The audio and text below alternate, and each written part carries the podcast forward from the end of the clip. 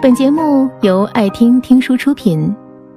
如果你想第一时间收听我们的最新节目，请关注微信公众号“爱听听书”，回复“六六六”免费领取小宠物。想必大家对于微信语音肯定是不陌生了吧？身边有不少朋友都跟我控诉过，说收到微信语音时的崩溃心理。刚好前几天有个新好友加我，开场白就是两段语音。当时正是上班时间，我并不方便听，于是请求对方发了文字。我差点怀疑是不是我的中文不够好啊，居然还要强调第二遍。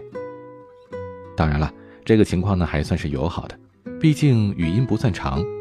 最让人受不了的就是大段大段的语音。无独有偶，网上最近爆出一个新闻，说一家公司的员工给上司汇报工作，用的是微信语音的方式，结果上司发话了，说不让发，这员工当然立刻就改了呀，重新弄了一份文字的工作汇报过去了。本来以为呢这事儿就这么过去了，可谁知第二天开会的时候，上司公开批评他态度不端正。上司说他时不时的会收到下属员工汇报工作的语音消息，可是效果并不好。有的语音消息受到环境，或者对方语言表达能力等问题影响，得反复听好几遍才能听得清楚明白。很多人都受不了别人发大段的语音消息，看到的那一瞬间，一点想回复的心情都没有。其实人们反感的普遍原因，首先是不方便。收到语音消息时，有的人可能正在上班，有的人可能在路上听不清楚，或者。还有很多不方便的场合，这个时候收到语音不利于沟通。我见过最有修养的一种语音方式是提前询问别人方不方便听。有个朋友找我聊天，大部分时候都是文字，但偶尔也有不想打字或者打字解释不清楚的状况。每当这时呢，他都会提前问我一句：“你现在方便听语音吗？”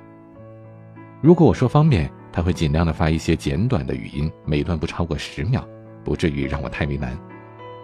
如果我说现在不方便，那他就会一个字一个字的敲过来，哪怕很长很长的，他也会认认真真的把事情说清楚，让我一下子就看懂。所以每次和他聊天都让我觉得很轻松，不仅仅因为我们是朋友，还因为他总是设身处地的为我考虑，减少我的麻烦。反感语音的第二个原因就是大段的语音容易中断，需要多次重听。这大概就是很多人不喜欢语音的最主要的原因了。本来呢，一段文字消息我们花三秒钟就可以看完，并且及时回复了。但是语音的话，你发来十秒，我可能得花二十秒的时间全部听完，并且理解清楚。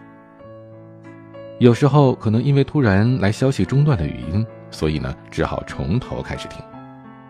有的时候可能是某一句话没听清楚，又必须得点开重新听。现在每个人的时间都很宝贵，能用三秒钟解决的事情，硬是拖到十秒，谁都会烦吧。而且很多人发大段语音呢，根本没什么重点，啰啰嗦嗦的说了一大堆，可能用文字一句话就搞定了。也许有人会说了，你想看文字，那自己把语音转换成文字不就好了？听到这种话呀，就忍不住要怼一怼啊！既然你都知道可以把语音转化成文字，那你发消息的时候干嘛不这么做呀？只想着图自己方便而去麻烦别人，这个习惯可真不好。虽然语音可以转换成文字，但机器就是机器，是没有办法百分之百代替人工的。有时候那些语音转换出来的意思。很可能跟原意是有所差别的。之前看到一个故事，说有个学生上课的时候啊，突然收到女友发来的语音。同学上课不能听，就把语音转成了文字，竟然在消息里看到了“分手”两个字。他很惊讶，又觉得奇怪。等下课之后一听，才知道原来女友说的是刚才啊和谁谁谁分开了，准备自己去逛一会儿。除此之外，遇上一些普通话不太标准。甚至夹杂着方言的语音，转换成文字就更不方便了。语音消息确实很便利，但便利的同时也带来了不少的困扰。